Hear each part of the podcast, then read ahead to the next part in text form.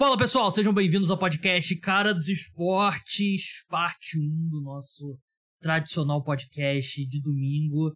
Nessa parte falaremos sobre draft, balanço sobre o draft da NFL na madrugada de quinta para sexta. A gente fez um resumo de todas as escolhas da primeira rodada. Eu e o João Eduardo Guta passamos por todas, todas as trocas. E agora, como é de costume, eu e o Felipe Lawrence vamos analisar o draft como um todo. Foi concluído nesse sábado à noite. Três dias de muitas takes, muitos, muitas opiniões, muita coisa pra gente discutir. Pauta grande hoje aqui no, no podcast. Na parte 2, que vai ser um episódio separado, vai estar nesse vídeo aqui também. Playoffs da NBA, os jogos do domingo, o jogo do sábado, preview da segunda rodada. NBA chegou na melhor fase, né? Que é a segunda rodada dos playoffs, porque normalmente a primeira ainda tem algumas séries ruins. É, na segunda rodada você dá uma. Times bons de verdade chegaram na segunda fase, e aí dois jogos todo dia de altíssimo nível. Então, se você gosta de NBA também, não deixe de escutar a segunda parte, que vai estar aqui disponível. É, Felipe, primeiramente, seja bem-vindo mais uma vez ao podcast Cara dos Esportes virando uma tradição nossa aqui, o balanço. Normalmente eu faço o de quinta-feira com o João e o balanço do, dos três dias aqui contigo. Foram três dias assim. É porque draft é uma vez por ano, né? É fácil explicar, é fácil acabar esquecendo algumas coisas que a gente aprende. E eu acho que certamente alguns times são culpados disso. Mas eu achei um draft que sei lá, levantou muitas. botou holofote em muitas. Eu não sei, eu fico em dúvida se alguns pontos macros em termos. A gente vai discutir aqui na pauta, em termos de avaliação de jogadores e tal.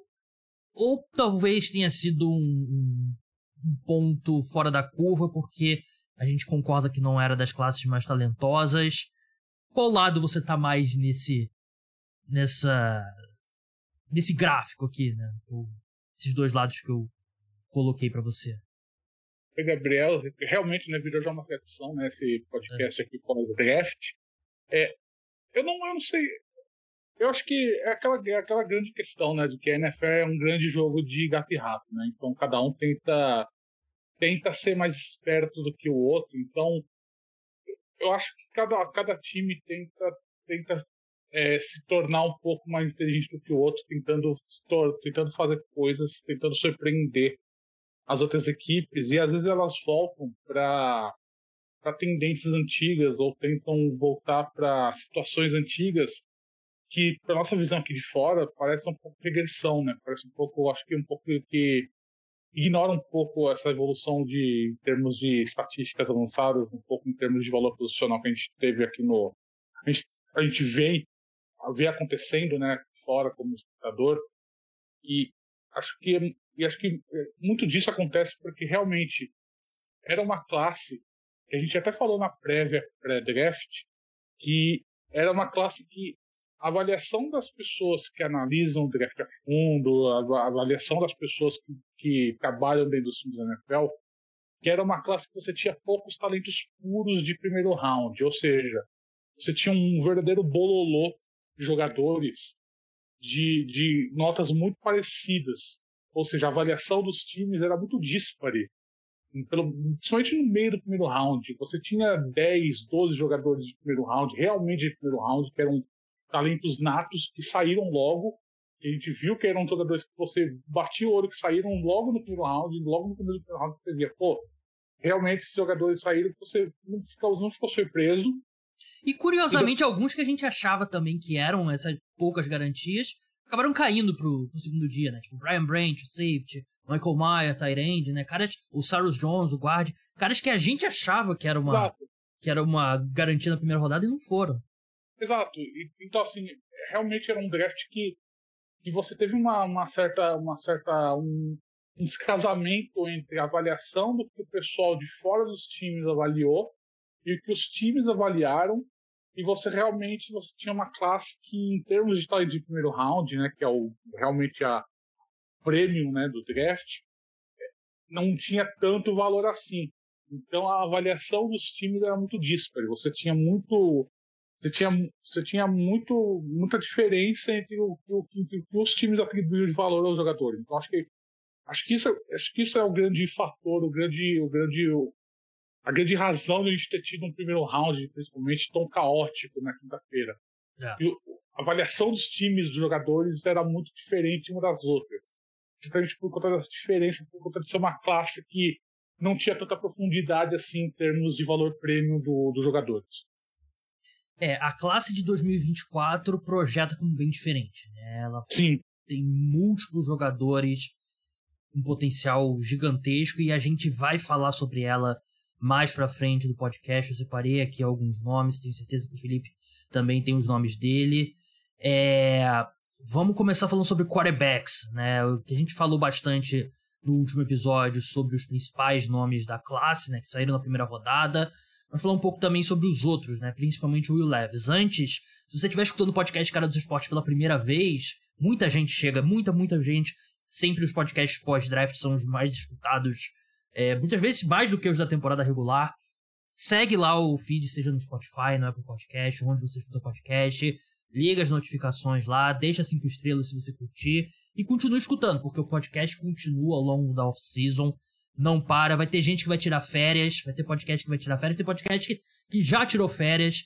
Não vai ser o caso aqui do podcast Cara dos Esportes.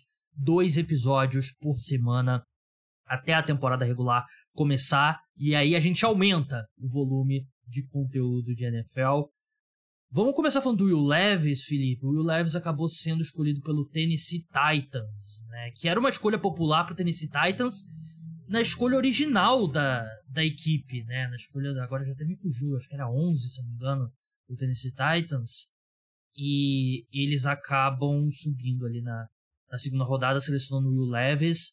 Eu, eu cheguei a começar a digitar um tweet na sexta-feira dizendo que eu achava que o Will Levis iria cair mais, não ia sair no topo da segunda rodada, porque se algum time se sentisse bem para selecionar o Will Levis no topo da segunda rodada, eles teriam subido para a parte final da primeira rodada, porque você seleciona o Will Levis dessa forma e você tem a renovação automática de quinto ano. Né? Todos os jogadores na, uhum. na, na, primeira rodada, eles assinam um contrato de quatro anos e tem uma, uma renovação automática pelo quinto que o time pode exercer. Na, quarta, da segunda rodada para baixo, quatro anos ao máximo. Eu achei que, por isso, eu achei que ele iria cair mais, né? Só que o que saiu de notícia logo depois do Will Levis ser escolhido é que vários times tentaram subir para a primeira rodada ali pro final, né? Tocar com Kansas City Chiefs, com Saints, com o Philadelphia Eagles e não conseguiram, né? Entre esses times parece eu vi Raiders, eu vi é, o próprio Tennessee Titans, tinha mais um agora. Commanders também. É, exatamente. É. Isso. Mas tinha mesmo esse mercado pelo, pelo Will Levis ali no topo da segunda rodada. E o Tennessee Titans acaba com ele, que eu acho que é bom pro, pro Tennessee Titans, né? Porque era uma escolha que a gente projetava muito pra equipe.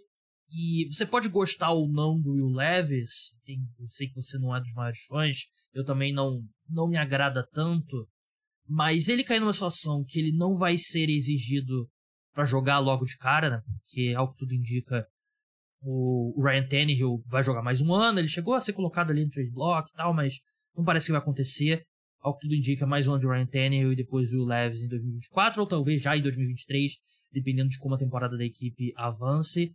Mas eu acho que ele acabou numa, numa situação boa para ele. Eu não sei. eu realmente não sei se é uma, uma, uma situação tão boa assim para ele, não, porque a gente vai falar das, lá do, dos times que se destacaram ou positivamente ou negativamente mais para frente, mas o Titans é um draft que me chama um pouco a atenção porque eles draftaram uma série de jogadores reservas e não não, não, vejo, não vejo como um time que realmente se fortaleceu para essa temporada. E é um time que eu acho que pode, pode um pouco é, patinar um pouco nessa, nessa temporada. Eu acho que, dependendo da situação que acontecer, do que acontecer durante esse ano, chegando no ano que vem, sendo uma classe de quarterbacks forte também, não, não, não é fora da realidade eles estarem numa posição de escolher um quarterback no topo do primeiro round no ano que vem também. Então, assim, não sei se é uma situação tão boa assim para o Leves, dependendo do que rolar com o Titans nessa temporada. A ver o que vai acontecer. A princípio pode ser. Não, também não sei se o Will Levis não vai jogar essa temporada, porque a confiança no Titans no Ryan Tannehill não me parece ser das mais altas. Então me parece que são daquelas situações em que, dependendo do que acontecer no começo da temporada, no primeiro mês da temporada, primeiro mês e meio da temporada do Titans, se começar a desandar, eu acho que vão colocar o novato no fogo. Então acho que é uma situação em que, que não me parece tão, tão agradável assim pro, pro, pro Leaves, mas de fato era o time que que depois, né, no, principalmente nos dias antes do draft, as notícias que apontavam era que era o time que estava mais mais interessado nele era realmente o Titans, né? O Colts também apareceu notícia, né, que estava interessado, o Jim Nursey, o dono até falou que se não tivesse escolhido o Anthony Richardson, o Anthony Richardson, se o Anthony Richardson tivesse sido escolhido antes, na terceira escolha ou na segunda, teria escolhido o Will então assim, era realmente os times que estavam mais interessados nele, mas a ver o que vai acontecer. Não acho que é uma situação tão boa assim para ele, não. É, eu entendo o seu ponto, é, mas é. Eu acho. Eu discordo porque ele poderia ter acabado num time com um quarterback já muito estabelecido, né? E um time que olhou assim, ah, tá aqui, né? Um bom valor, vamos selecionar ele. Mas o Titans parece ter um plano para ele. Se vai dar certo esse plano ou não, a gente vai ver em campo, né? Mas é. O Titans também precisa ter um plano pro Malik Willis, né? No passado. É, você, todo mundo tem um plano até levar um soco na cara, né? Sim. E o soco na cara foi os primeiros jogos ali do Malik Willis, né? Tanto que eles foram com. Eles elevaram um cara do Practice Squad para jogar o jogo da temporada deles, né? O Josh Dobbs.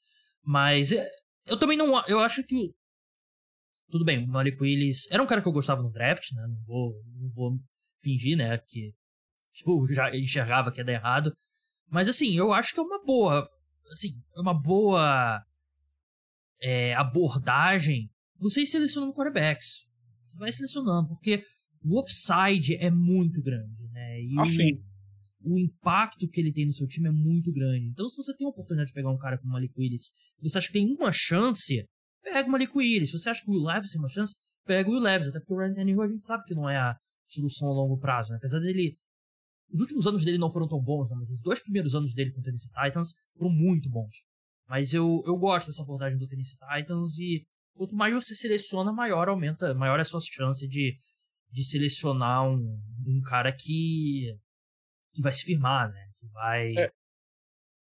E eu acho que assim, o, como você tem o Mike Vrabel, você tem um novo GM lá, os dois eles têm muita corda para gastar. Eles têm, assim, então assim, eles têm muita corda para tentativa e erro.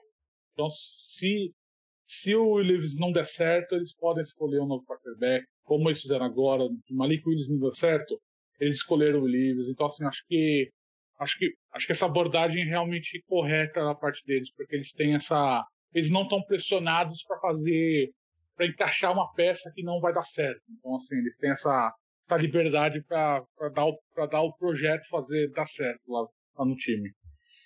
É, e o Tennessee Titans, eu tenho falado isso há algum tempo, né? Me parece um time que, que eu não acho que tá uma reconstrução, mas percebeu na última off-season, ano passado, que precisava dar um passo atrás para tentar dar o dois, três passos para frente, né? Então tá meio que num um reajuste aqui. E o Mike Vrabel é um cara que ele já mostrou, né? Ano após ano o Tennessee Titans joga acima das expectativas, né? Tem campanhas melhores do que a gente espera. O Mike Vrabel é um excelente head coach.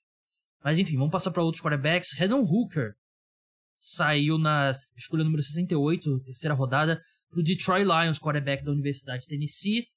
Completou 25 anos agora em janeiro, né? Um pouco mais velho do que a maioria dos prospectos e vem de uma lesão no ligamento cruzado anterior, né? No final da temporada do futebol americano universitário.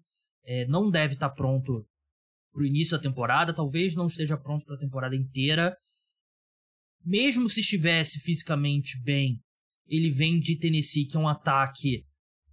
Assim, diminuiu muito o gap entre os times do futebol americano universitário e da NFL fazem taticamente. Mas Tennessee é um ataque que não tem na NFL. Né? É um ataque de gimmick, é ataque muito simplificado, é um passe curto aqui, ou uma bomba, não tem muita coisa sofisticada, então já seria uma curva de aprendizado.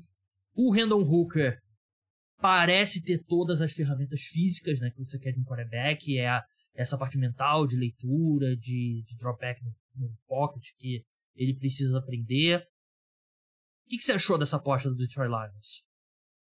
O, é exatamente isso que você disse sobre o ataque de Tennessee, só ver que todos os jogadores de Tennessee saíram no terceiro round para frente, né? Porque é realmente um ataque que é exótico, né? Porque é uma é um avaliação ataque... muito difícil. Exato, porque você, você não é um ataque que, que não é um ataque complexo, é um ataque que exige pouco dos jogadores em termos de, de raciocínio para.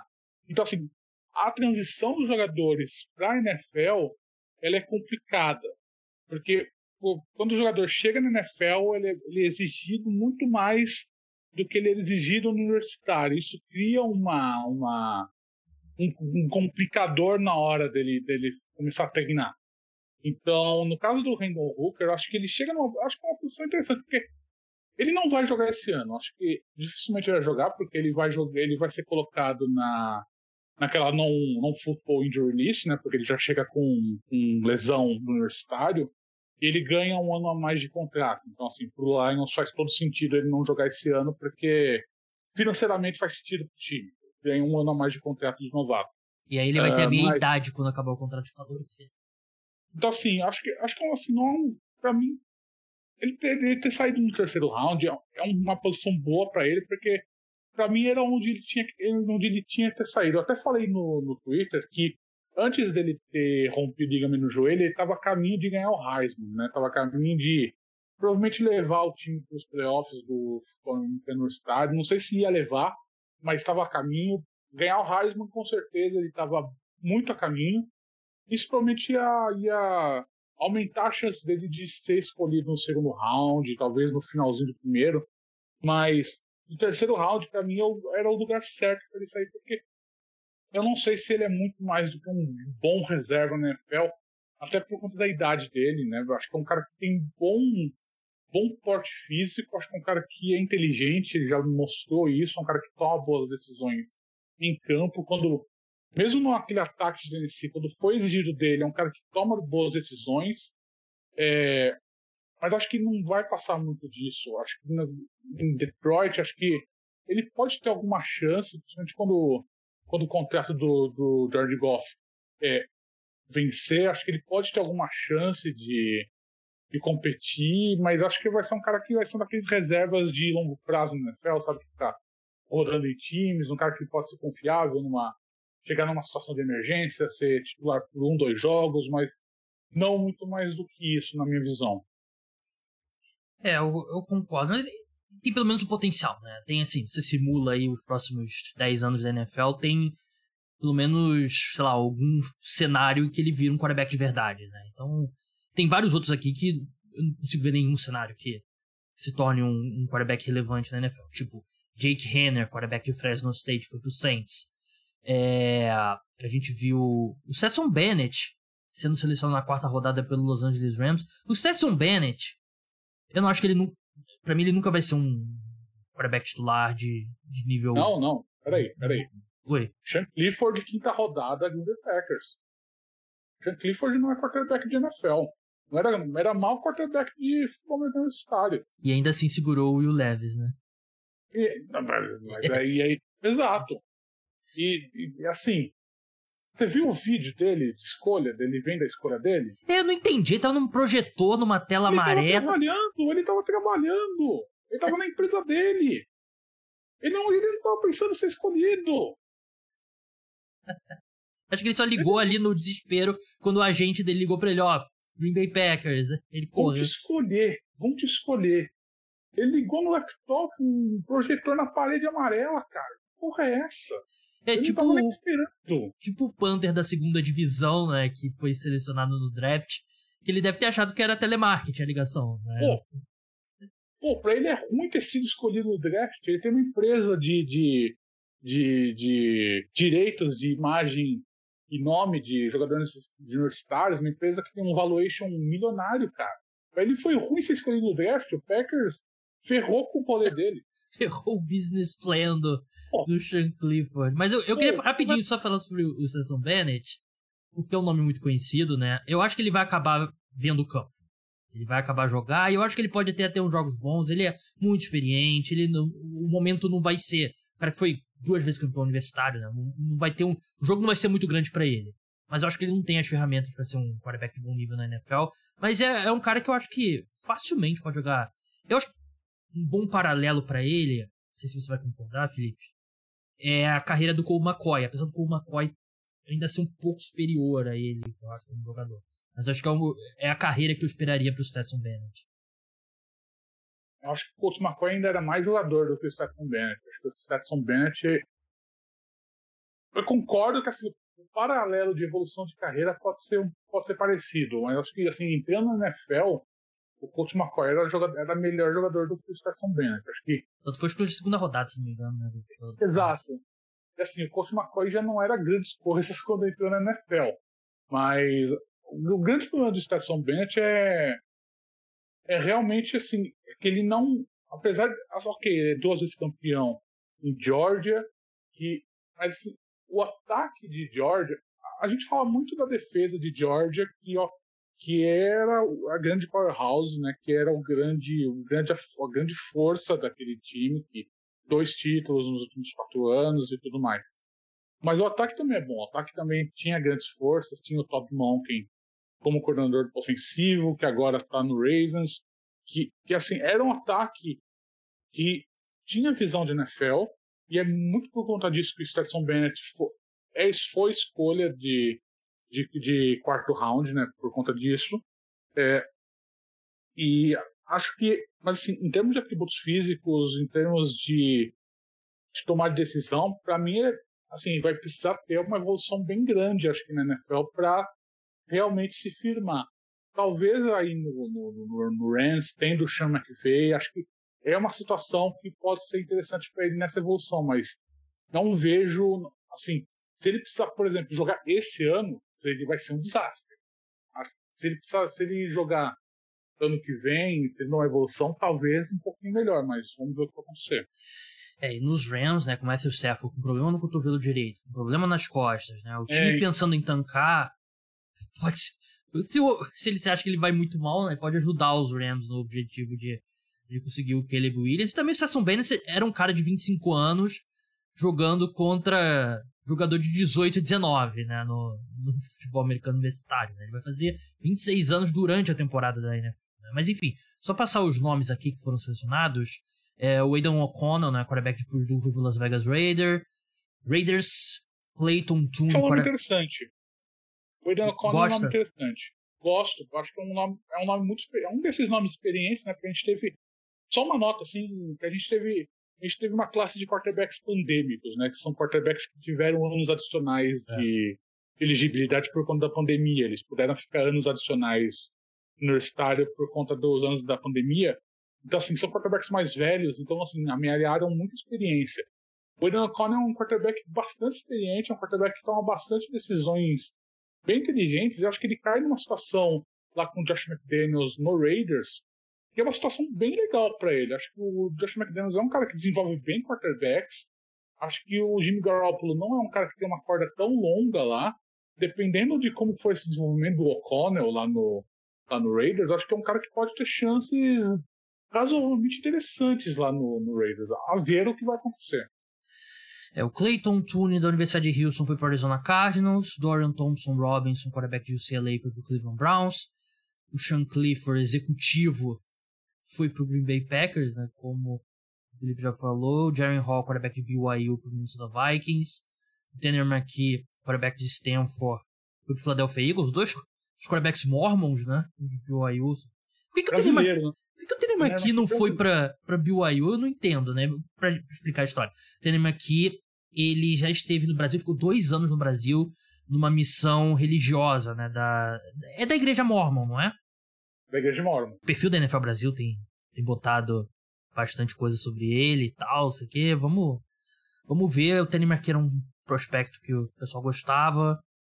E o Max Duggan, quarterback de TCU, né? Que chegou na final do último college foi pro Los Angeles Chargers. Pra gente encerrar esse assunto quarterbacks, Felipe, é, eu botei aqui na pauta, se tivesse que apostar num cara para ser o próximo Russell Wilson, Jalen Hurts, Dak Prescott, Não que você acredite que um deles vá virar um desses três caras, né? Que é um quarterback de meio ali, de segundo, terceiro dia, que vira um quarterback de verdade. Mas o que você colocaria como mais provável, pelo menos?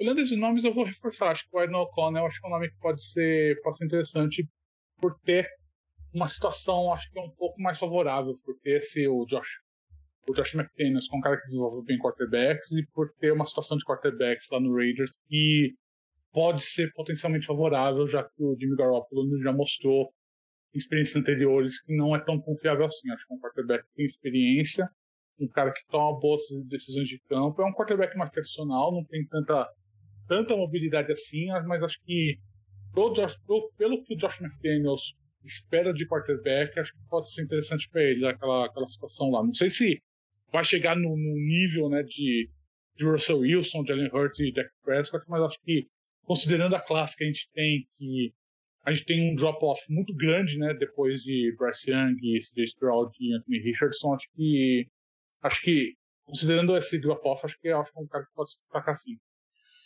É, eu vou de Dorian Thompson Robinson, né, quarterback de UCLA, foi pro Cleveland Browns, assim, pro longo prazo, né? Porque no, os Browns eles vão vão morrer abraçado com o Deshaun Watson pro bem ou pro mal, né? Vão até o fim e eu gosto dele como prospecto, móvel, tem um braço absurdo, né? Foi a velocidade mais rápida de passe que foi registrada no Combine. É, ele tem algumas coisas para trabalhar, apesar dele ser um cara bem experiente também, né? Tem mais, acho que 1.600 dropbacks, né? tentativas de... Dropbacks não é necessariamente tentativa de passe, né? Mas 1.600 snaps de passe, né? Na, em UCLA, tá com o Chip Kelly, né? Do UCLA é o Chip Kelly, né? Sim. E eu acho que ele eventualmente pode ser um cara que vai jogar. Daqui a uns anos a gente vai ver, ah, o fulano se machucou e o Dorian Thompson Robinson vai ser o titular.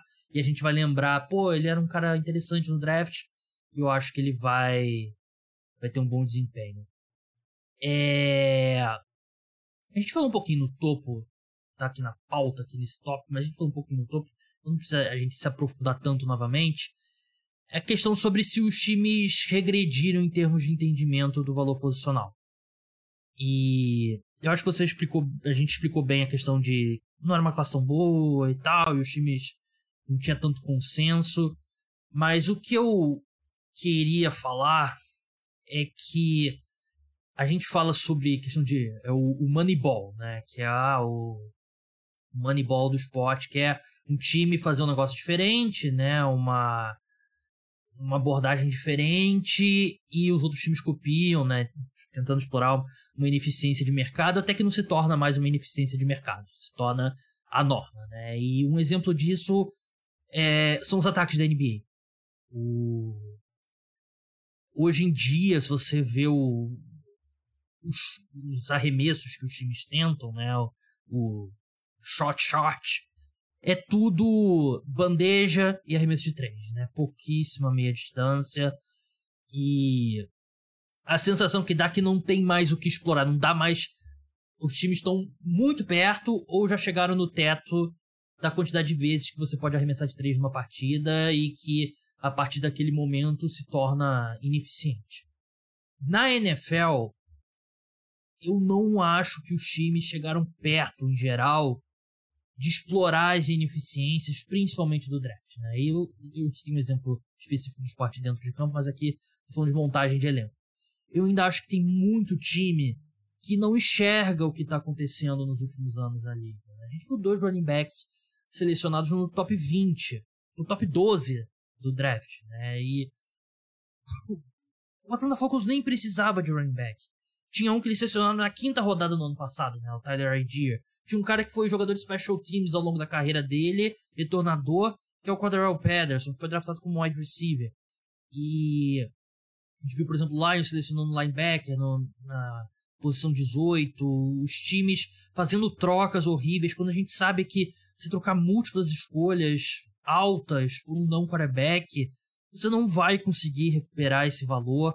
Então, e você vê alguns poucos times inteligentes. Você viu o Philadelphia Eagles tranquilos. O draft foi se desenvolvendo, eles tinham as escolhas extras porque fizeram trocas outros times que fizeram trocas horríveis, não, New Orleans Saints especificamente. Aí subiram ali uma posição para selecionar o cara que talvez seja o melhor jogador do draft. É... Você vê o Seattle Seahawks selecionando o Jackson Smith em Digba, que pode ser uma classe de wide receiver fraca, pode, mas eu, eu gosto do Indigba como prospecto e acho que a posição de wide receiver é tão valio, valiosa que você. Primeiro wide receiver sair na 20, acho que vai ter muito time arrependido disso. Eu eu vejo o que os times fizeram nesse draft e vejo que assim, os times têm todos os times têm o mesmo dinheiro para investir em jogadores, né? Não, não sai, não tem como ser o Flamengo no futebol brasileiro. Mas a diferença entre os times que estão tomando decisões inteligentes e os times que não. E a maioria esmagadora dos times que ainda, ainda se porta no draft no mercado de free agents como se a gente tivesse no início dos anos 2000 é um gap que pare... não diminuiu e eu, dá para argumentar que aumentou nesse draft. Eu concordo, assino embaixo. eu, não, eu, não vou, eu não vou nem adicionar muito, porque eu acho que o, o grande problema aqui é que o, os times, na minha visão, eles têm. A estrutura dos times, eu acho que ainda. Como eles são, eles são montados internamente, com a estrutura dos scouts, com com a estrutura do, do, dos, dos executivos que montam as equipes, né, que, que comandam as equipes, eu acho que eles ainda favorecem um pouco essa visão um pouco mais antiga. Porque, ok, você tem executivos novos chegando, você tem executivos com visão mais nova chegando, mas acho que a renovação dessa base das equipes ela acontece de uma maneira mais devagar do que acontece, por exemplo, do que acontece, por exemplo, em outros esportes, porque a estrutura da NFL ela é, ela é maior do que nessas outras equipes.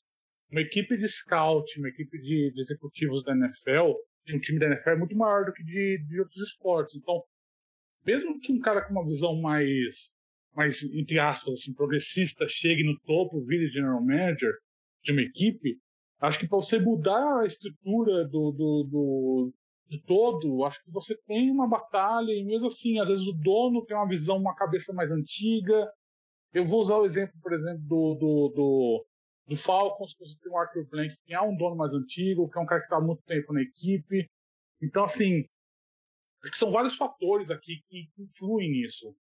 Você tem ponto, acho que acho que você tem que ter um choque de realidade na equipe para ela ir para outro lado. O Giants é um exemplo disso. Você teve você teve o choque do David Gettleman, que aconteceu nesses últimos anos, que foi um choque traumático para a equipe.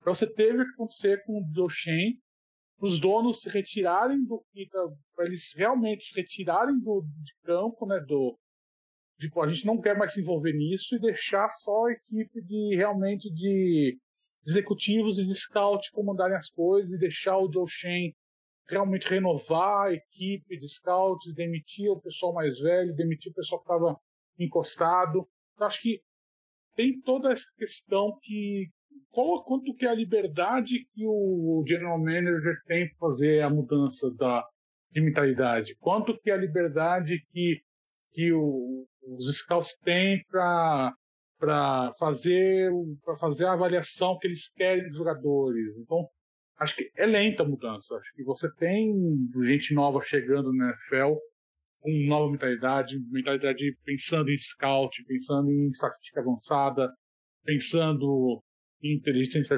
inteligência artificial, pensando em, em, em, como você consegue aumentar a eficiência das equipes da tomada de decisão utilizando elementos de tecnologia, mas acho que é um processo lento.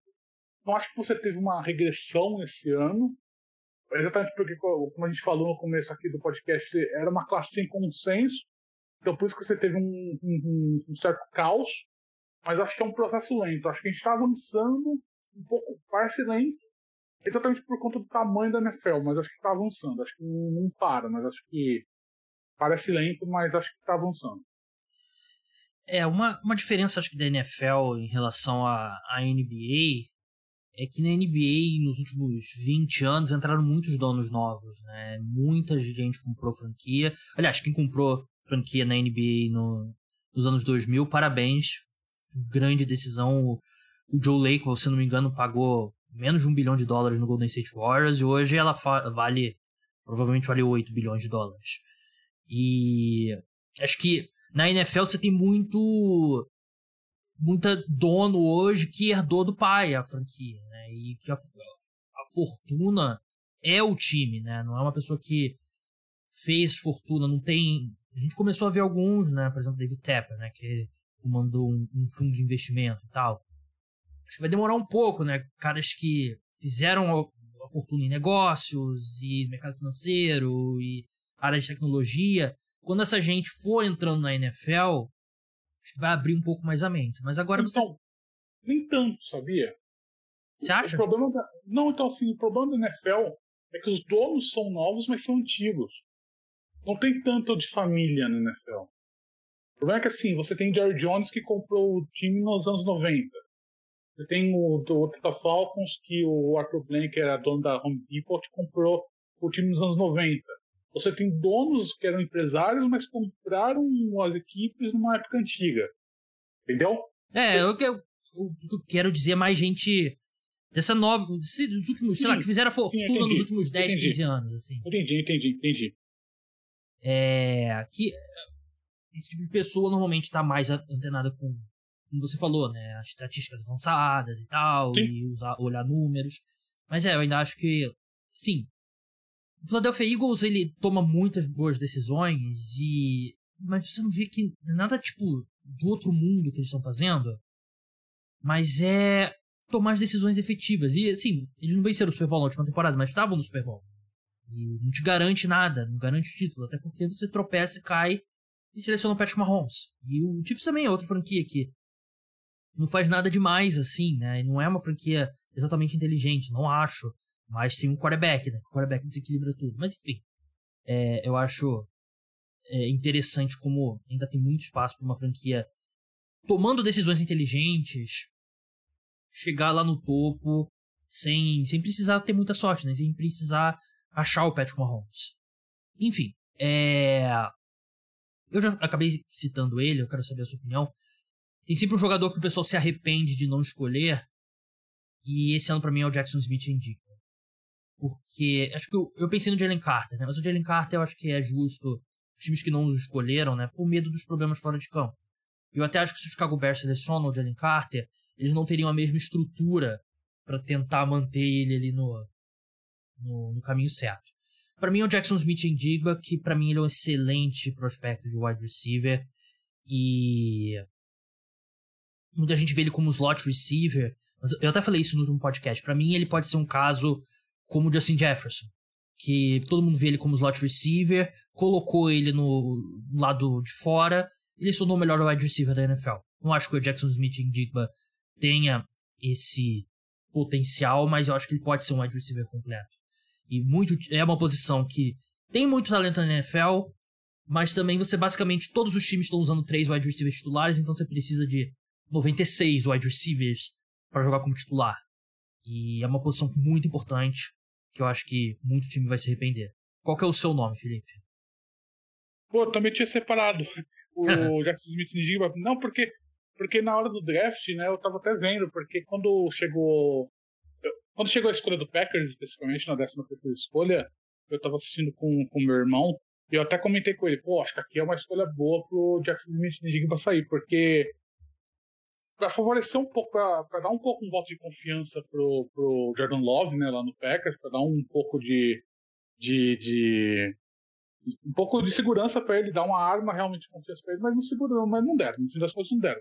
E aí ele acabou saindo na, na 20 escolha, que eu achei muito bom, né, pro, pro, pro, pro Seahawks, né, porque você tem o Tyler Lockett que já tá ficando um pouco mais velho, eu acho que é um jogador que é o que você diz, as pessoas, algumas pessoas enxergam o Jackson Smith de Digba como, como slot receiver, mas eu também vejo ele com potencial para ser, um, ser muito mais do que isso. Eu acho que ele está numa posição lá em que ele, ele vai, ele não vai ser tão exigido e ele vai, ele vai conseguir crescer a partir disso, né? Então acho que é um cara que pode crescer nas próximas temporadas é, sem ter tanta pressão assim de, de ser logo ser de logo ser o wide receiver 1, por exemplo, ser o cara de referência na equipe.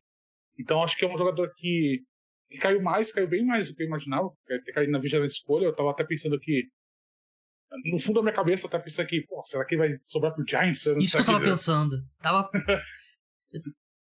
Tava pensando assim, uma troca assim, né? Pô, você chegar um então, pouco no alcance. Não, porque assim, eu pensei assim, pô, se cair, se chegar na vez na primeira, vez na segunda, acho que o Jazz tem que pensar em subir pra escolher o cara, porque aí já começa o valor, já começa a ficar mais. É. Né? Você começa a subir duas, três, quatro escolhas pra, no primeiro round, e aí o valor já começa a ficar, já começa a ficar meio. Vai ficar, já fica, já fica, já fica legal. Mas é. acabou. E começou a corrida pro wide receivers, né? A escolha dele. Né? É, então, porque acabou que sai, saiu três, quatro em sequência, né? Saiu, saiu o Jackson Smith, o Zay Flowers e o Jordan Edson. E né? o Quentin então, assim, Johnson também. Né? E o Quentin Johnson, então, assim, foi, foi engraçado, mas é exatamente isso. Acho que é um jogador que deveria ter saído antes, é, porque é exatamente por conta disso. Porque acho que é um cara que tem bastante potencial. Cara que, nessa classe de recebedores, que, de, que tinha poucos nomes de consenso no primeiro round, ele era o consenso, ele era o melhor nome. E acho que por ser uma classe fraca, acho que a avaliação dele foi jogada um pouco para baixo. E isso acabou prejudicando um pouco o nome dele, né? Por, por, por ser a classe como um pouco fraca, acaba prejudicando todo mundo. Então por isso que acabou jogando todo mundo para baixo. Mas acho que no caso dele, é, os times que estavam um pouco na frente, acho que vão acabar se arrependendo de não ter escolhido, porque é um jogador que acho que vai entregar muito mais do que se espera da 20 escolha do draft.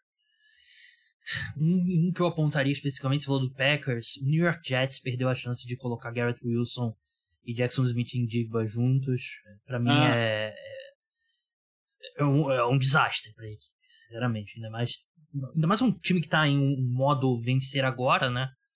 Não, não faz sentido nenhum. É, times que se destacaram positivamente. A gente acabou falando sobre alguns aqui que estavam na minha lista. É, acho que não vale alongar tanto.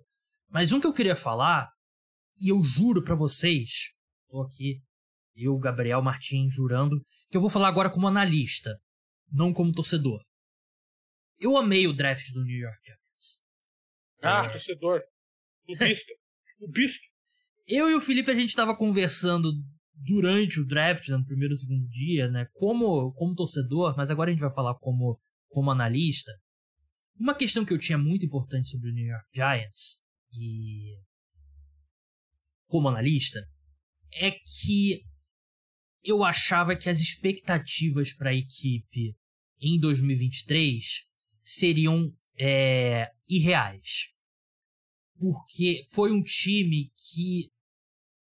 Sim, o over-under de vitórias, por exemplo, no site de apostas, o Giants superou por 3, 4 vitórias. É muita coisa. E venceu muitos jogos apertados e venceu um jogo de playoff.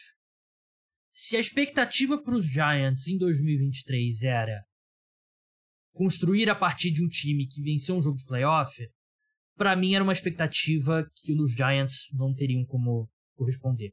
E eu ainda me alinharia mais ao fato de que isso não vai se repetir. Giants tem, tinha um elenco muito fraco. Dos times que chegaram nos playoffs na temporada passada, o elenco dos Giants era o pior por uma margem muito grande. Os Giants precisavam entrar nesse draft com a mentalidade de draftar por atacado. Não, ah, vamos fazer uma escolha pontual aqui. Não. A gente precisa sair com múltiplos titulares. E eu acho que os Giants fazem exatamente isso. O John Michael Schmitz, o center que a equipe selecionou na segunda rodada, ele vai ser um bom center no dia 1. Talvez não seja um All-Pro, mas eu acho que ele vai ser um center que vai ser muito sólido pelos próximos 15 anos e talvez seja o próximo Creed Humphrey, né? Que é o center que o Kansas City selecionou, não lembro agora se na segunda ou na terceira rodada, que rapidinho se tornou um dos melhores centers da NFL. O Deontay Banks é um cornerback muito sólido. Muito sólido, grande, forte, tacleia bem. É, talvez o talvez eu tivesse ido de Joey Porter Jr. naquela altura, mas eu acho que o Deontay Banks ele tem um piso maior do que o Joey Porter Jr. E o Jalen Hyatt, que tem a questão dele ser de Tennessee, né? Que a gente já falou do ataque de Tennessee. Mas ele é um cara que estica o campo. E o ataque dos Giants era um ataque um pouco achatado na última temporada, não tinha muito esse elemento. Eu acho que ele se encaixa muito bem com o Isaiah Rodgers. Ele vai brigar ali com Paris Campbell, Andale Robinson, é, Darius Layton ali para ser esse cara ali da, da rota longa. Eu acho que ele tem totais condições de vencer essa disputa. Então acho que os Giants podem ter saído com três titulares desse draft. Três titulares bom nível. Acho que o Jalen Hyatt é um pouco mais projeto do que o John Mike Schmitz e o John. Banks. Mas eu vejo ali do 1 ao 11, o, o time titular dos Giants, como consideravelmente melhor do que antes dessa off-season. Eu concordo inteiramente. Acho que foi um draft que o, que o Joe Shane conseguiu conseguiu pegar muito valor, né? Acho que é um, um draft que o Giants ele não, não se afobou. É, a única troca que eles realmente subiram foi para pegar o Jalen Hyatt, que o Joe Shane até falou depois que eles não, nunca imaginariam que estava, estaria disponível naquela, naquele intervalo né, no terceiro round. Então, ele até, ele até falou. E assim, os três jogadores que o Giants pegou, é, o Deontay Banks, o John Michael Schmitz e o, e o Jalen Hyatt, os três jogadores, em algum momento, ficaram no mock draft do Giants como primeiro round. Então, assim, são três jogadores que o Giants já estava de olho há muito tempo.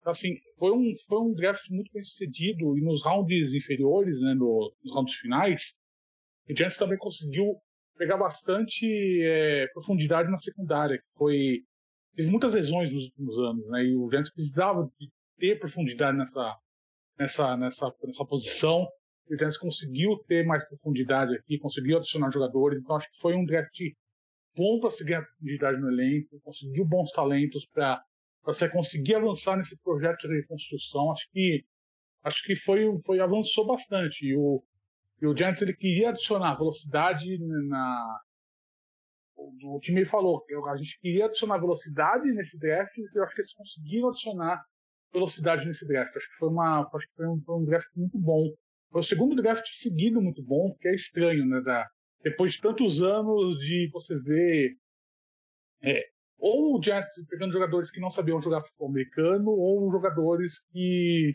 realmente não se encaixavam na equipe. Então, assim, acho que é, é realmente uma coisa, é realmente um, um novo mundo, né? Uma, mudou da água, da água pro vinho. Aqui, Eu gosto do Eric Gray também, o running back, que os Giants selecionaram na quinta rodada. Acho que ele é um complemento muito bom pro Saquon Barkley, né? Que ele é um cara com ótima visão, que tem excelente recebedor, né? De, de passes e se olha pra linha ofensiva agora dos, dos Giants, você tem o Andrew Thomas, que é um dos melhores left tackles da NFL, top 5 na posição. Você tem o Evan Neal, que teve uma temporada de calor muito fraca, mas tackle, o desenvolvimento é difícil, né? E o próprio Andrew Thomas também não começou muito bem como, como calor, né? Então, se você ver uma evolução do Evan Neal e o John Mike Schmitz, eu ficaria muito surpreso se ele for um center ruim em algum momento. Eu acho que ele já chega com um bom nível, né? Você tem três das cinco posições ali com um plano muito bom. E aí você consegue ajeitar ali a posição de guarda, que é mais fácil. Você pode ter uma linha ofensiva muito boa. E aí você tem o Isaiah Rodgers, que foi muito bem como no ano passado. Tem o... Aí você tem essas apostas, né? O Jalen Hyatt, o Andale Robinson, o Paris Campbell, o Darius Layton, que não é bem uma aposta, né, mas ele é um, é cara que já tem história de jogar bem. E você tem o Darren Waller como Tyrande agora também, né? Que eu achei que foi uma troca um pouco cara, mas já entram em 2023 com um ataque bem melhor, né? O Daniel Jones vai ter mais, é, mais alvos e eu gosto bastante do trabalho que a equipe fez. Algum outro time que você destacaria? A gente já falou sobre o Philadelphia Eagles, né? E eu gosto do draft dos Cardinals também pelo fato que eles assaltaram o Houston Texans, mais sobre os Texans para frente. Mais algum outro time que você destacaria? Eu gostei bastante do, do draft do Colts. Acho que foi um, foi um draft bem interessante. Além do Anthony Richardson, acho que foi um, foi um time que conseguiu bons valores no segundo e no terceiro dia. Eu gostei bastante do, do Josh Downs, da escolha Sim. do wide receiver do, de North Carolina no terceiro round. Acho que é um, acho que é um wide receiver bem legal para complementar o Michael Pittman, para substituir o próprio Paris Campbell. Gostei bastante do, do, no round 4 também do Adetomia Adebawari, que eles selecionaram, que é defensive liner de Northwestern. Acho que é um, um, um defensive tackle muito bom, um cara que caiu para o quarto round de maneira um pouco inexplicável. Achei que era um cara de, de segundo round, de final de segundo round, começo de terceiro round, caiu para o quarto round. Eles conseguiram também Daniel Scott no quinto round, um cara que eu achei que é um jogador de Califórnia que eu lembro de ver jogar no ano passado no Universitário, que um cara que jogava muito bem. Acho que ele, um time que o Chris Ballard, que é um, que é um cara que está sob pressão, conseguiu bons valores. acho que você teve, conseguiu montar uma, uma base legal pro, pro Sean Stein conseguir começar o seu trabalho lá, no, lá em Indianápolis. Acho que, é um, acho que foi um draft bem positivo, acho que a torcida ficou, pode ter, pode, pode ficar com, pode ficar bem positiva para esse ano. Acho que é um, acho que é um time que tem boas peças para começar esse, esse trabalho lá. É, uma coisa que eu gostei do draft dos Colts, até tava conversando com, com um amigo meu que torce pros Colts, Vitor Rodrigues, já participou do podcast. É, eles selecionaram 12 jogadores, né? Eu acho que sempre quando os times. Tacado, né? É, selecionam Tacado. muitos jogadores, é. É aquilo que eu sempre falo, né? Aumenta a sua chance de, de acertar, né? Porque de 12, você tem a, probabilidade de você acertar com 4 é maior do que um time que sai do draft com 6 jogadores, né? E eu acho que isso foi bem positivo para a equipe, acumulou escolhas extras, desceu. É, times que se destacaram negativamente, para mim não tem como não ser o Houston Texans. É, a gente viu aquela troca gigantesca dos Bears com os Panthers e saiu um gráfico que o Pro Football Focus fez que é os times que mais ganharam e mais perderam capital de draft esse ano. E mesmo com essa troca gigantesca do Carolina Panthers, o Houston Texans quase ultrapassou eles com a troca do, do Will Anderson. E eu gosto muito da segunda escolha deles, o CJ Stroud. Eu... Teria selecionado o CJ Stroud? Não, teria selecionado o Anthony Richardson. Mas eu entendo, faz todo o sentido do mundo. Mas essa troca pelo Will Anderson, uma das piores trocas que eu já vi em dia de draft na, na minha vida. E a equipe mandou para os Cardinals a 12 escolha, a 33 escolha, uma escolha segunda rodada, uma primeira rodada em 2024 e uma terceira rodada em 2024, que os Texans receberam de volta é, uma escolha de terceira rodada, né? Então, basicamente, corta essa escolha de terceira rodada, né? Mas a probabilidade do Will Anderson sozinho agregar um valor melhor ao Houston Texans do que a 12 escolha do draft, a 33 e uma primeira rodada em 2024 é muito pequeno. Muito, muito, muito pequeno. Eu não era o maior fã do Will Anderson. Para mim, ele era o melhor edge rusher da classe, mas bem longe desses principais edge rushers aí dos últimos anos. E eu acho que ele vai ser um jogador muito bom. Ele tem um piso bem alto. É... Demico Ryans, head coach da equipe, trabalha bem com jogadores defensivos. Mas eles pagaram muito caro. Eles pagaram muito caro. E não tem essa história de, ah, eles tinham escolhas extras por conta do, da troca do Deshaun Watson. Porque você tem escolhas extras, você não vai esbanjar, né? Você vai gastar de qualquer jeito. E a sensação que me dá aqui é que, e foi reportado isso ao longo da semana, os Texans queriam selecionar o Will Anderson, né? Diretoria, os scouts, o GM, e o dono queria um quarterback. E o dono que manda. E parece que foi meio que uma um compromise, né? Vamos chegar no meio termo aqui. Então, a gente seleciona o CJ Stroud, mas você autoriza a gente subir pelo Will Anderson para escolha número 3. Beleza. Só que pra mim foi um grande erro. E eu acho que tem uma chance não insignificante dos Texans terem dado a primeira escolha geral do draft pro, pro Arizona Cardinals. Eu acho que é, é bem provável que seja uma escolha no top 5. Pode ser que os Cardinals selecionem, sei lá, o, o Caleb Williams com a escolha do, do Houston Texans no ano que vem. Ou um dos cinco melhores prospectos, caso não seja a primeira escolha geral. Eu acho que essa troca é um desastre para o Houston Texans. Não é, não é, não é fora da realidade. E você percebeu que esse ano a gente teve poucas trocas envolvendo escolhas do ano que vem? Exatamente porque o ano que vem é uma classe tão forte que os times querem manter essas escolhas. Então, assim, você, você negociar uma escolha do ano que vem, potencialmente top 5, mais potencialmente ainda, potencialmente top 3, foi uma temeridade. Só duas escolhas de primeira rodada de 2024 já foram trocadas. Quer dizer, então, assim, três, três. Essa do. Assim, é uma temeridade, porque. Porque você, você deu uma escolha premium, uma classe que, que é muito, muito forte. Então, assim, um jogador que, assim, ok, o Anderson é bom jogador, é bom jogador. Assim, mesmo que ele seja o pro, você o Houston Texans não vai ser time de playoffs esse ano.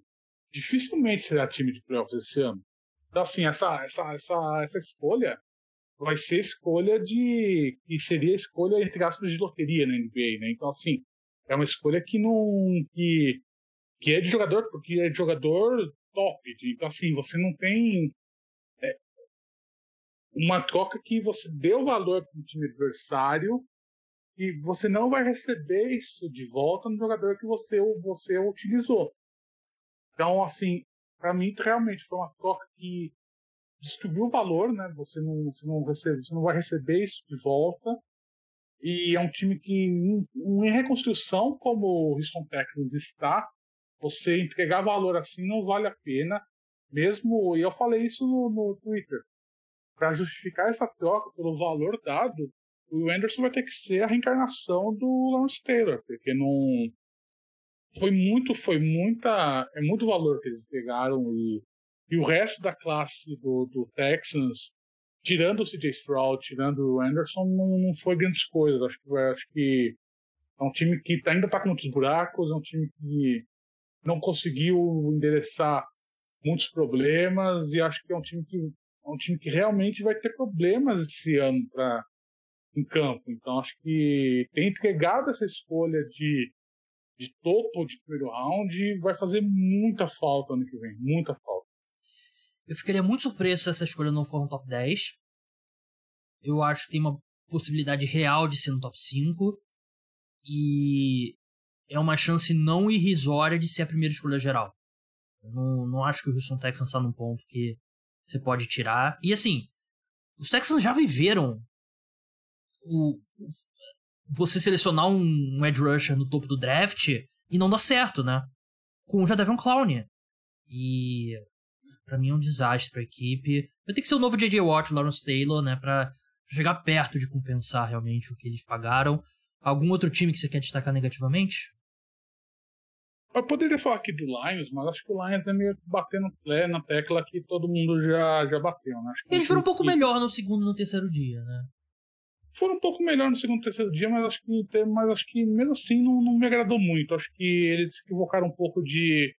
Não só em termos de posicionamento de valor, mas acho que em termos de, de, de das necessidades do, do elenco, eu não, não gostei muito, não. Acho que, acho que foram meio equivocados. É, eu vou falar do Packers. Eu não gostei muito do, do, do draft do Packers. Acho que é um time que.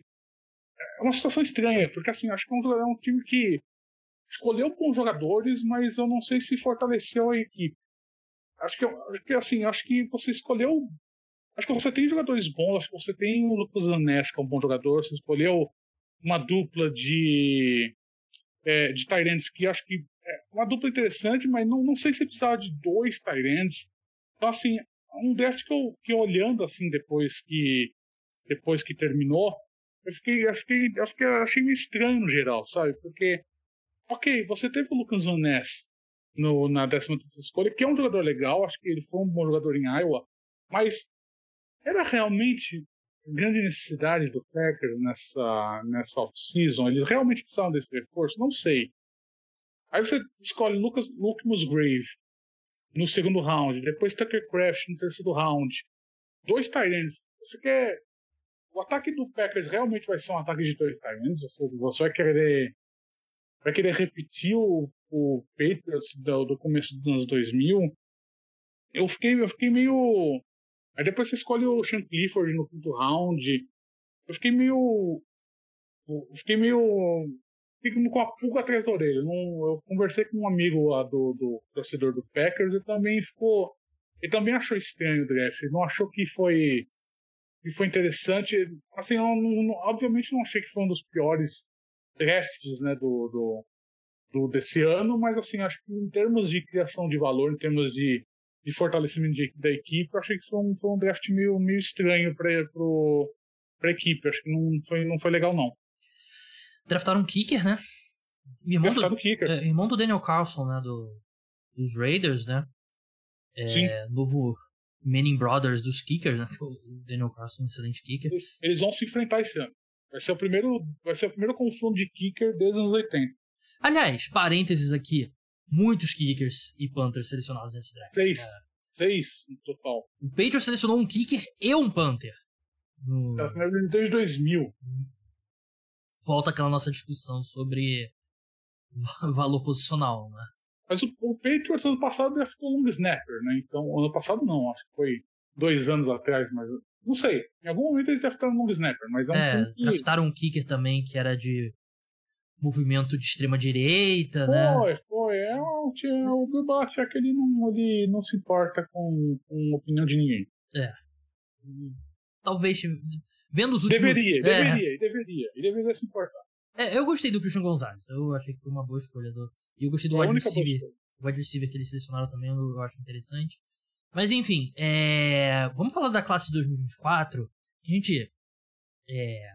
citou algumas vezes, mas eu separei aqui um top 10, que não é meu, é do Pro Football Focus, da classe de 2024. E, Felipe, se você tiver mais algum para acrescentar, por favor. Começando no top 2, a gente tem dois quarterbacks bem interessantes. Né? Você tem o Caleb Williams, Universidade da USC, né? Sul da Califórnia. E o quarterback Drake May, da Universidade de North Carolina, né? O Caleb Williams, claro que ainda tem um ano inteiro para acontecer. Mas se nada mudar, o Caleb Williams é um daqueles prospectos meio Trevor Lawrence, meio Joe Burrow, meio Andrew Luck, né, Felipe? A gente sempre fala que todo ano é que assim, ah, a classe do ano que vem é melhor do que a desse ano, né? Que, é, é que assim, a, é, realmente a, a, ano passado a desse ano foi melhor do que a do ano passado e a do ano que vem é melhor do que desse ano. É, realmente é uma escadinha.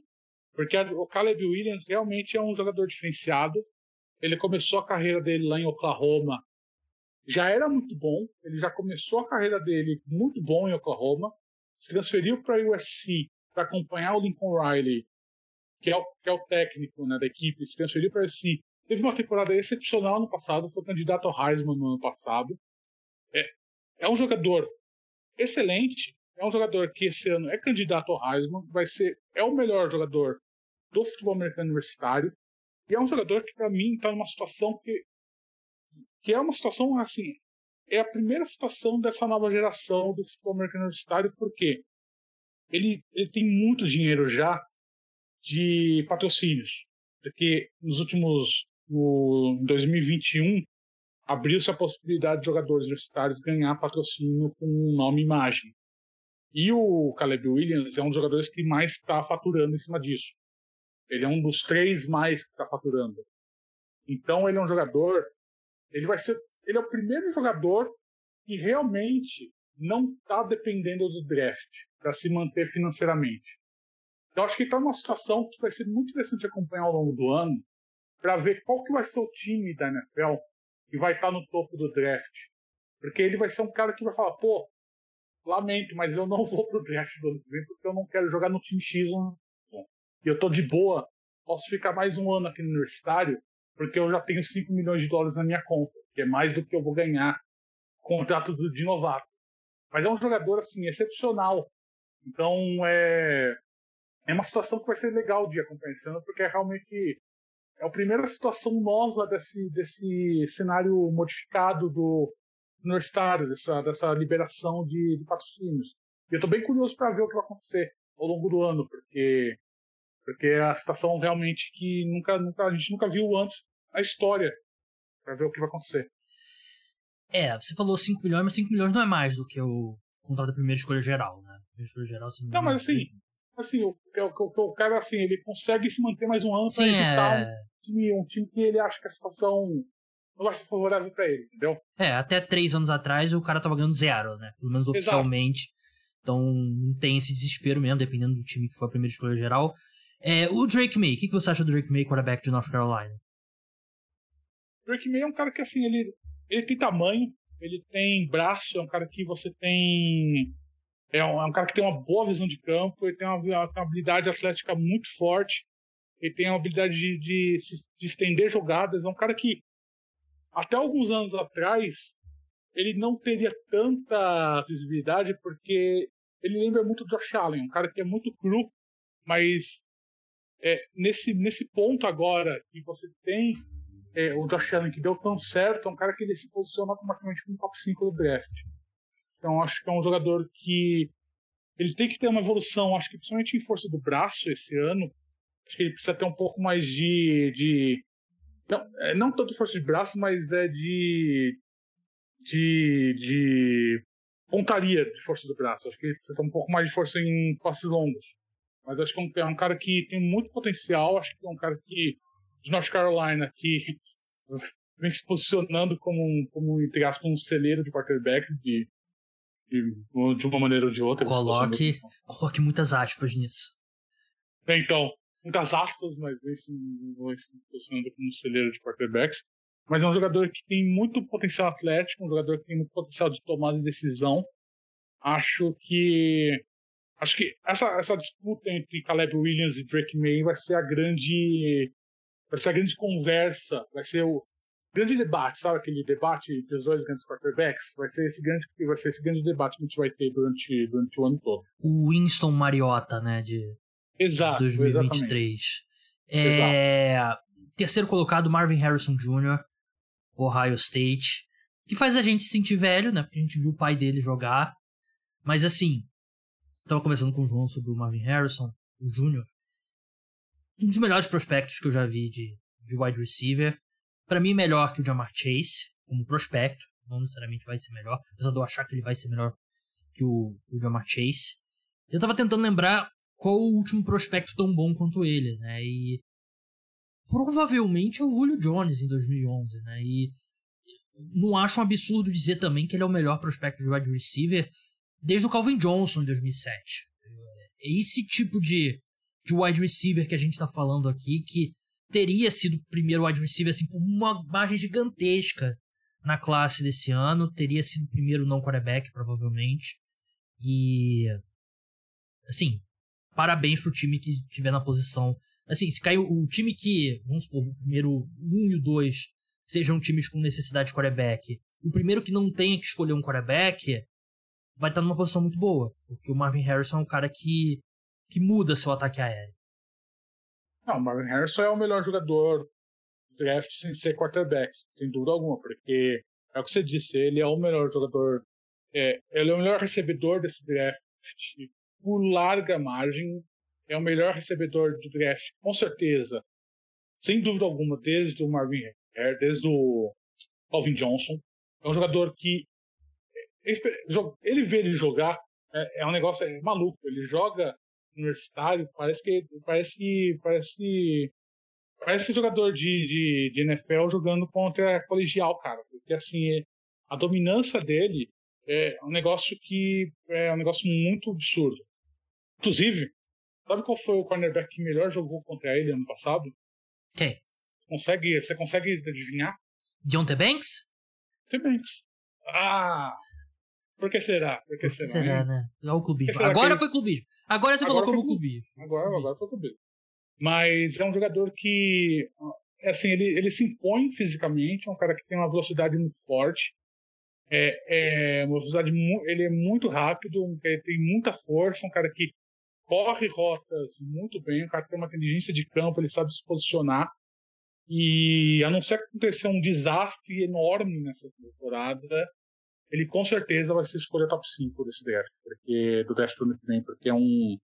É, é, é, completamente acima da média. Se você não assistiu, assista os jogos dele, veja os highlights, você vai ver que ele se destaca muito, muito acima de qualquer outro jogador que está em campo. É, é, realmente, é realmente assustador. O que pode prejudicar ele nessa temporada, de verdade, é que como agora você realmente tem uma situação de transição de quarterback no High State, porque você saiu o CJ Stroud, antes você tinha Justin Fields, né? Você teve uma sequência boa de, de quarterbacks que o ajudavam. Agora você realmente tem uma situação de transição de quarterbacks lá em Ohio State, que tal pode ser que diminua um pouco a qualidade de jogo dele, pode ser um pouco que diminua um pouco a produção de campo dele esse ano. Então, assim, pode ser que a produção dele esse ano seja um pouquinho menor do que a do ano passado, mas se isso acontecer, eu peço a vocês que olhem muito a produção dele do ano passado e não a desse ano, porque o que acontecer esse ano é que você vai ter essa, essa transição de quarterback que pode, pode atrapalhar um pouco a avaliação, pode, pode pouco nebular um pouco a avaliação e não, não, não vai ser a verdade do que ele é como prospecto para NFL. É, é a diferença do Jamar Chase, né? Que ele teve aquele ano fantástico. E ele não teve que jogar no LSU pós Joe Burrow, né? Porque foi o ano da, da pandemia, ele decidiu não jogar, né? Como muitos outros. Então, Exato. se ele tivesse jogado, ele provavelmente teria colocado números menores, né? E o Marvin Harrison. Aliás, o Marvin Harrison podia decidir muito bem não jogar em 2023. Jogar. É, até porque ele, mesmo que não tivesse NIL, essas coisas, o pai dele é rico, né? O pai dele jogou. Foi, era, foi o principal alvo da carreira do Peyton Manning, né? O pau da fama, o Marvin Harrison. Mas é, realmente, é, tem tudo que você pode querer no wide receiver. É, outros nomes aqui: Tackle de Notre Dame, Joe Walt. Parece ser também. Seria o tackle número um do, do draft esse ano. Brock Bowers, Tyrande de Georgia também, que baita Tyrande, estaria ali na discussão com, com Dalton Kincaid, com Michael Mayer. Talvez seria até acima dos dois, né? É, Sim, dos dois. O, o Olumiwa Fachano, né, tackle de Penn State. Sua Penn State que você torce, Rodrigo? Rodrigo desculpa. Ju, ah, caralho, eu tô. Virei, caralho? Eu virei minha Isso. avó. Eu virei minha avó agora falando nomes. Isso, nunca mais vou voltar nesse, nesse podcast. É porque eu gravo muitos podcasts com o Rodrigo e com o João. É... Felipe, essa é coisa da minha família, trocar nome. É... Ele joga em Penn State, universidade para a qual você torce. Ele é tudo isso mesmo? Ele é bom jogador, é um cara que tem muita solidez de posição, um cara que tem é, boa, boa posição de, de como tackle, um cara que tem bom, bom boa flexibilidade de corpo, né? um cara que se posiciona muito bem como tackle. Acho que realmente como um cara que vai ser escolha de primeiro round. Não sei se vai ser top 10 de, de, do ano que vem, mas é um cara que tem muito, muito potencial. Um cara que está crescendo bastante, mostrou muito agora em, no ano passado. É um, foi um das grandes um dos grandes triunfos do, de Penn State no, no ano passado, uma grandes, um dos grandes sucessos do, de, do Sean Clifford ter tido um pouco de sucesso no ano passado foi, foi por conta dele. É, e tem muitos caras que vão entrar nesse top 10, né? Que a gente não sabe ainda. Né? Exato, exatamente. Surgir. É, Jarrett Verse, Ed rusher de Florida State, na sétima colocação. J.C. Layton, outro tackle de Alabama, parece pinta como uma boa classe de tackles, né? 2024. Nono colocado, cornerback Kool-Aid McKinstry de Alabama, né? Baita nome, Kool-Aid. E décimo wide receiver é Mecca Igbuka do Ohio State também, né? O Ohio State Vem com uma sequência absurda de, de wide receivers né, nos últimos anos. Mas algum outro que você acrescentaria ou quer comentar sobre algum desses nomes?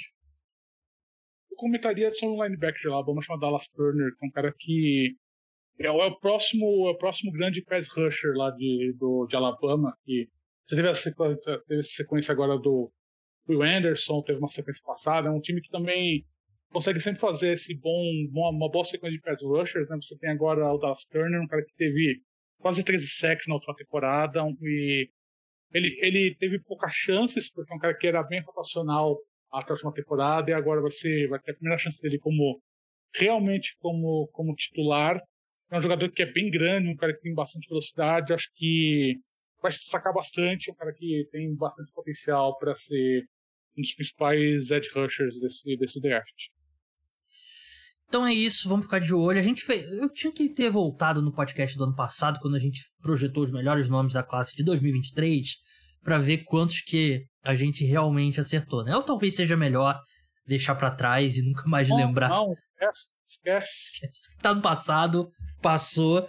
Mas então é isso, pessoal. Muito obrigado a todos que escutaram. Se você escutou pela primeira vez, seja bem-vindo. Espero que continue escutando. Vai ter mais episódio novo é, vários ao longo da semana. Se for de, fã de NBA, já tem aqui no feed. Se você estiver escutando muito cedo no domingo, talvez não esteja. Né? Eu vou postar no domingo à noite episódio falando sobre playoffs da NBA.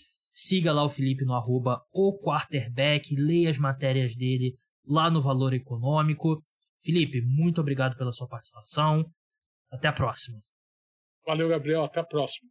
Prometo, prometo, provavelmente não vou poder cumprir, mas prometo que não vou mais confundir o seu nome.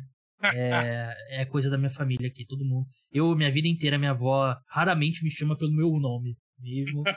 Minha mãe, de vez em quando, me chama pelo nome do cachorro. É, acontece. Então é isso, pessoal. Vamos lá, escute a parte 2. Vamos falar sobre NBA agora. E até a próxima.